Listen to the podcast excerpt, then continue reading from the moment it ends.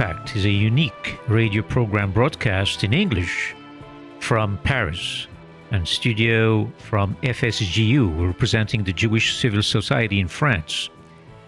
This is a bi monthly radio broadcast.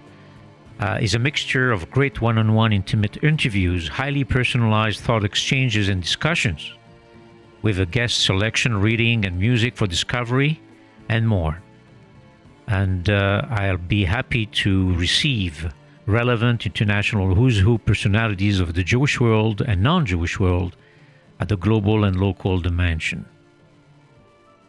This Nation Impact Radio, this is George Hazan welcoming you.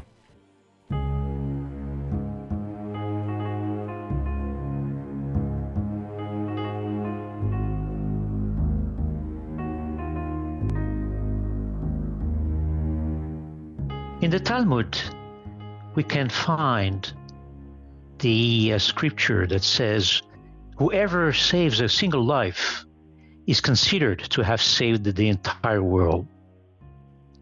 And again, with the compassion to care and the courage to act, Raoul Wallenberg saved thousands during the Second World War. You know, Raoul Wallenberg was a man of outstanding individual courage humanity, and decisiveness. By the end of Second World War, the young architect and businessman Raoul Wallenberg saved the lives of tens and thousands of Hungarian Jews. Some estimates suggest that he saved as many as 100,000 people. And um, of course, we're going to tackle a couple of issues that are really uh, related to Raoul Wallenberg. But I want to introduce, of course, the uh, Raoul Wallenberg Center of Human Rights.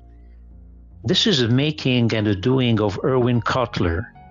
Irwin Cotler is the chair, of course, of the Center of Raoul Wallenberg for Human Rights, an emeritus professor at law of McGill University, a former Minister of Justice an Attorney General of Canada and longtime member of Parliament.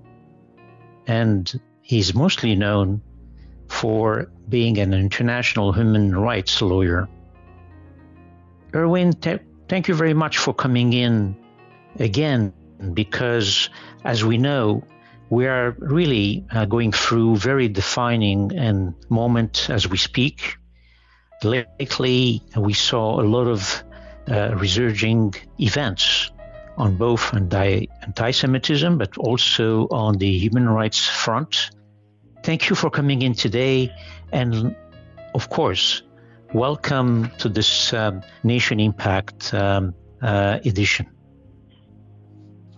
Thank you, George. Thank you for having me. I would like to um, uh, dwell about a couple of things regarding uh, the latest uh, events or latest issues. As you know, we see and we are, I would say, witnesses of the resurgence of the anti Semitism worldwide. Uh, in recent years, especially the last two years, we have witnessed violent attacks on Jews and Jewish institutions. And um, in some countries, we saw also the ban of the central Jewish religious practices. And um, we saw a lot of Jewish sentiments expressed by the leaders of far right and left wing political parties.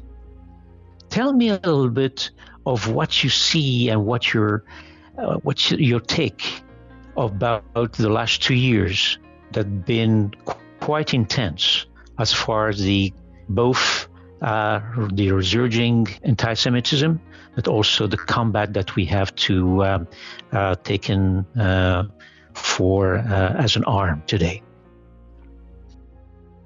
Well, you're right, George. We've been witnessing a, a resurgent, global, uh, virulent, sophisticated, and even uh, lethal anti-Semitism, and that has also found expression in Canada. I have to tell you that uh, 2020 uh, saw the highest rise in anti Semitic hate crimes in Canada ever, where Canadian Jews, 1% of the population, uh, were targeted for over 20% of the hate crimes. And we also witnessed an explosion of incendiary hate speech on the social media. Here, too, a disproportionate of that hate speech was targeting Jews. And that led to continuing acts of anti-Semitism into 2021, and then came the uh, Hamas-Israeli uh, war, and that became a tipping point uh, for anti-Semitism again uh, globally and in Canada, where we found uh, in Canada that Jews were threatened uh, in their neighborhoods and in the streets, on the campuses, and in the communities. Synagogues were torched. Holocaust memorials were defaced, cemeteries were desecrated, Jewish institutions were vandalized, and by May 2021, we had reached the level of anti Semitic hate crimes that we had reached in all of 2020, which I mentioned was the uh, highest uh, year ever. And similarly, an explosion on uh, social media, where in one week, for example, uh, in the third week of May, there were 17,000 tweets that uh, Hitler was right. And so the global social media does not know any uh, borders, and those uh, types of hate speech metastasized internationally. That's what led uh, Canada, the Canadian government, uh, to call the first ever uh, urgent national summit to combat anti Semitism in July 21st and under the leadership of the Prime Minister, but which was joined by 10 other government ministers, parliamentarians, leaders of civil society, and a diverse representation from the Jewish community. If I may, there were two uh, testimonies at that summit uh, which clearly moved the, the Prime Minister and were reflective, not representative, of some of what I was describing to a student, a university student, who was on the left, uh, described how in the campus culture he was being uh, marginalized, he was being bullied, he was being effectively excluded, uh, forced to choose between his Jewish identity and acceptance in the progressive uh, campus culture. And then a Jewish woman of color who embodied what we call intersectionality as a woman, as a woman of color, and as a Jewish woman, showed how she was targeted for all three of these identities, but mostly uh, because of her, Jewishness. And that led the prime minister, who uh, otherwise opened the conference and spoke, uh, to spontaneously respond after he heard those two testimonies. He was clearly moved by them and said, I just want you to know that fighting anti Semitism will be a priority And he added, and we will continue to combat the three Ds the demonization of Israel, the delegitimization of Israel, and double standards, and do this as part of our pursuit of justice internationally. So that was a very sort of compelling moment uh, in the struggle against this uh, resurgent anti Semitism. Um, as you know, during during the fall, there was a new rep- uh, report, of course, that just uh, um, actually highlighted what you just said. But who had thought that in North America we will see this um, not only wave of anti Semitism, but I would say the pandemic spilling out in the uh, North American countries, Canada, and, uh, and uh, I'm aware that also in the United States, uh, this is the similar situation. But um, as you also know, just recently, this past fall, um, there was a, a, new report that says, if I do, you know, the uh, the EU, the European Union, had just newly announced the comprehensive strategy to combat anti-Semitism and strengthen Jewish life. What do you think about the strategy? Do you think because well, I, of I, uh, uh, I just was on a, panel yesterday with, uh, you know, Katharina von Schnurbein, who's the uh, special envoy uh, for uh, combating anti-Semitism for the European Commission and for fostering uh, Jewish life. And um, she spoke about uh, this strategy. I found it to be a very uh, effective uh, framework, not only because it speaks about the importance of, of education, of Holocaust education and education re anti-Semitism, not only because it speaks about the importance of using the uh, IHRA working definition on anti Semitism, which is referenced some 25 times in that uh, report. But she also speaks about uh, the importance of looking past anti Semitism to fostering a Jewish life, to understand the contribution uh, that Jews are being uh, are making. You know, uh, I thought that the report was an effective report, and we see more in the way of special envoys being engaged. And that report was a prelude to a very important uh, conference that was convened in Malmo, Sweden in, in mid October, uh, where over 50 leaders were present, uh, global leaders, leaders from across uh, Europe.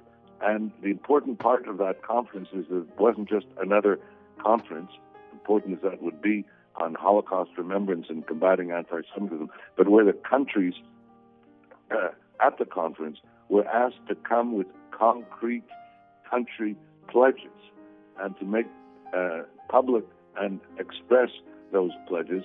And where 2022, under the uh, chair of the Swedish uh, presidency, will be the year in which the implementation of those uh, pledges will be monitored.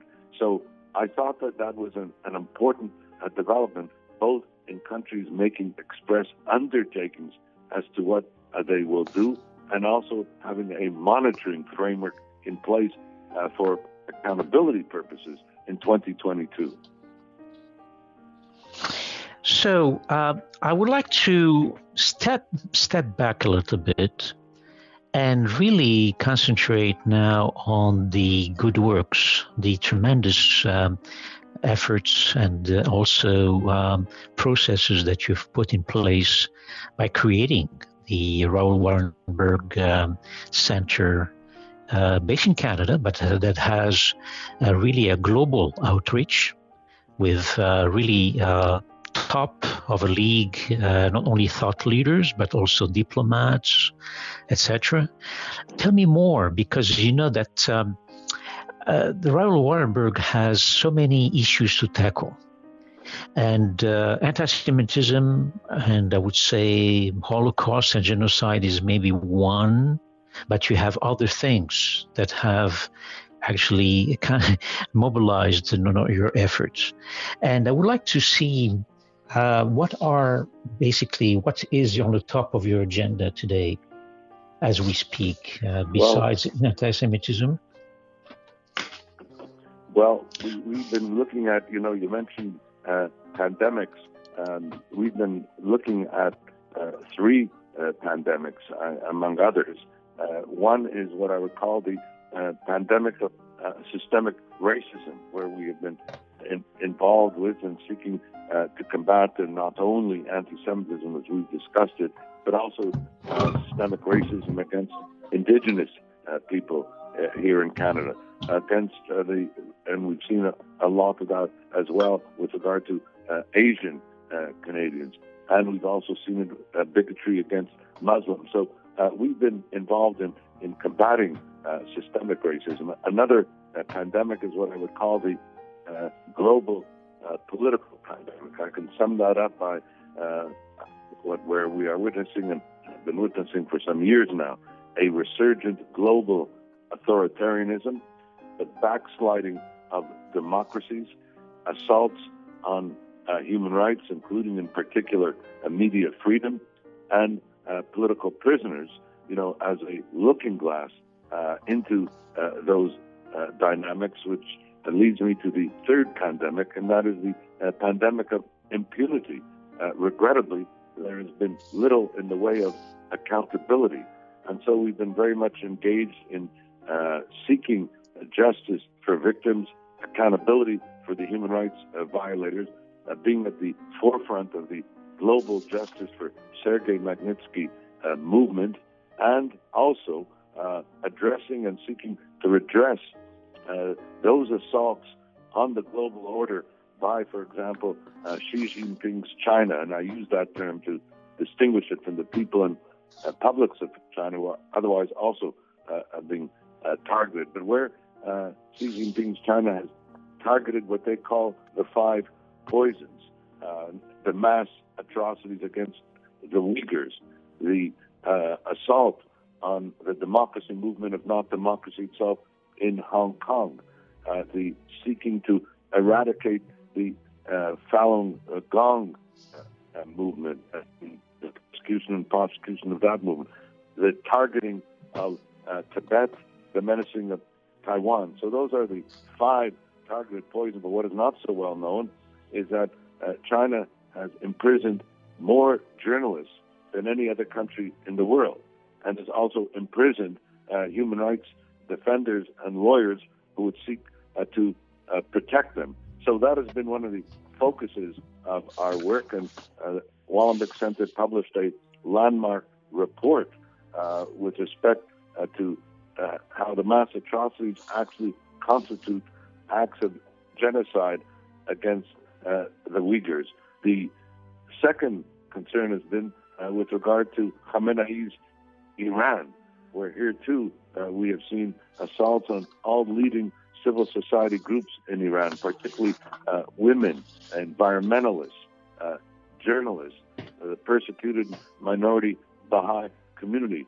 And we're here too. We have taken up the political prisoners who've become the face of that uh, struggle. Uh, people like Nasrin Sotoudeh, the iconic Iranian woman uh, human rights uh, lawyer, who not only embodies the struggle for human rights in Iran, who's gone down the line for the women in Iran, for juveniles destined uh, for capital punishment, for journalists whose freedom has been silenced, for the religious minority dimension, but for other lawyers and other political prisoners until she herself, three years ago, uh, was sentenced to 38 years in prison and 148 lashes, a virtual death sentence for a woman in her late 50s, but an example of her uh, courage and commitment in taking up the struggle. And similar to uh, Maduro's Venezuela, uh, where we represent uh, in, in, that uh, country Judge uh, Maria Lourdes Afiuni, who was sentenced to three, 10 years imprisonment initially and brutally tortured in prison for doing nothing other than acquitting, uh, you know, a political uh, prisoner in, in, Venezuela. And when her term ended, uh, she was sentenced to another five years on an invented charge of spiritual corruption.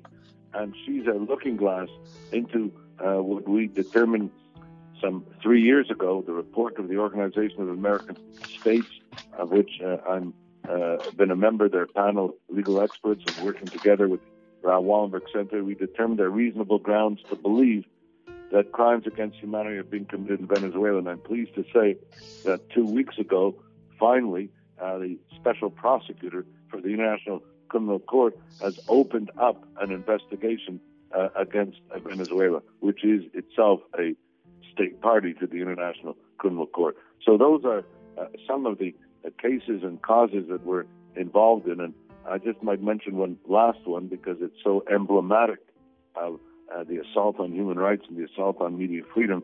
Uh, we are involved in the case and cause of the Swedish Eritrean journalist uh, Dawit Isaak, who's the longest imprisoned yep. journalist in the world. And right after 9 11, uh, he not only was arrested and arbitrarily detained, but uh, he has been held incommunicado now for 20 years, and denied any. What is what is the chance? Consular Irwin, Irwin, what is the chance that uh, yeah. uh, Mr. Isaak will be uh, liberated? On on on your views, that he would.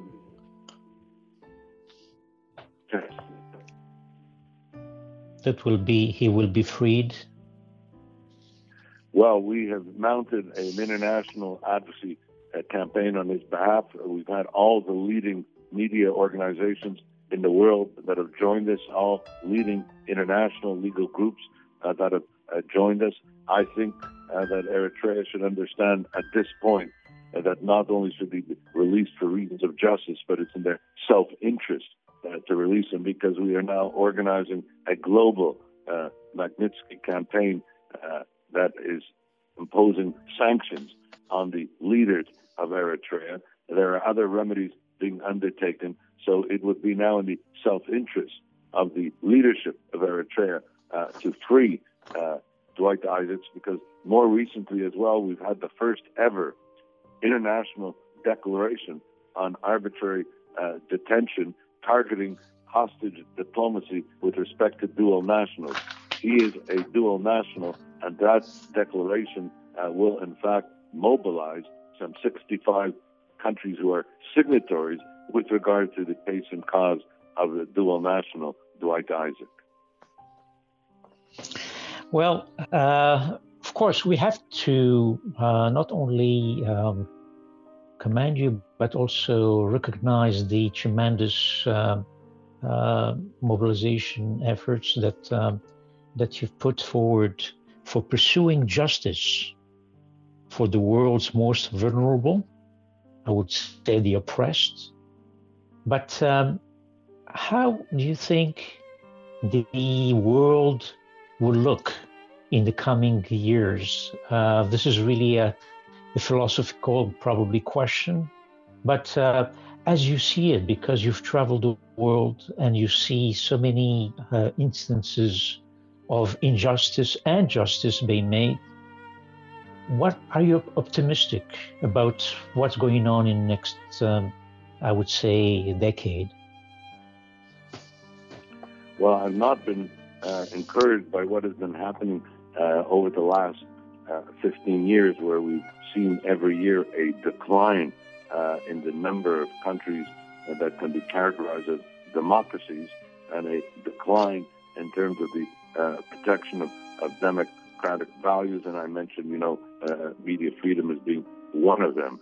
Uh, I'm hopeful now uh, we're meeting on the uh, eve of a convening national summit of the democracies that President Biden is going to be holding next month, and that this will be the start of the mobilization of democracies because what we are seeing is that the authoritarianism has been on the rise, the liberal populism has been on the rise, uh, divisive polarization has been undermining uh, the efficacy uh, of uh, democracies and the resilience of democracies.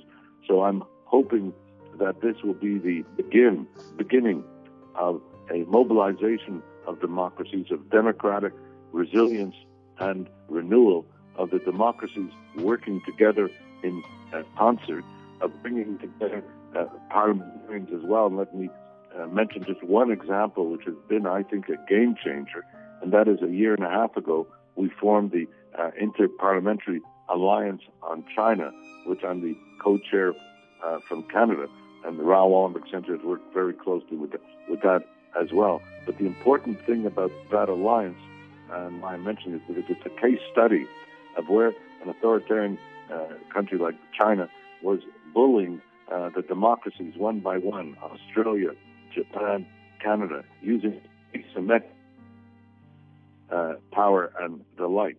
Uh, when we mobilized uh, the, the democracies into an interparliamentary alliance, uh, where we now have over 20 countries and hundreds and hundreds of parliamentarians, that has led uh, the comeback. Uh, and well, the Raoul Wallenberg under oh. your helm, I believe, has a moral imperative and historic responsibility. That's how you call it, to pay tribute to the heroes of humanity who put their livelihoods on the line to defend us. You're surely one of them, uh, Irwin, because as I'm entered this um, uh, broadcast I said, whoever saves a single life is really considered to have saved the entire world. And you're part of that uh, cohort of really heroes that really put forward uh, the sense of responsibility and the sense of accountability and really pursuing justice for the world's most vulnerable. I would like to thank you very much for coming in again. And just after we speak, we're going to have some music running from one of our common friend from Montreal, Leonard Cohen. And uh, this is a message that uh, probably resumes very well uh, our conversation today. Thank you very much. Thank you. I can't leave my house or answer the phone. I'm going down again, but I'm not alone. Settling at last accounts of the soul. This for the trash, that paid in full. As for the fall, it began long ago. Can't stop the rain, can't stop the snow. I sit in my chair, I look at the street. The neighbor returns my smile of defeat. I move with the leaves, I shine with the chrome. I'm almost alive, I'm almost at home. No one to follow, and nothing to teach except that the goal falls short of the reach.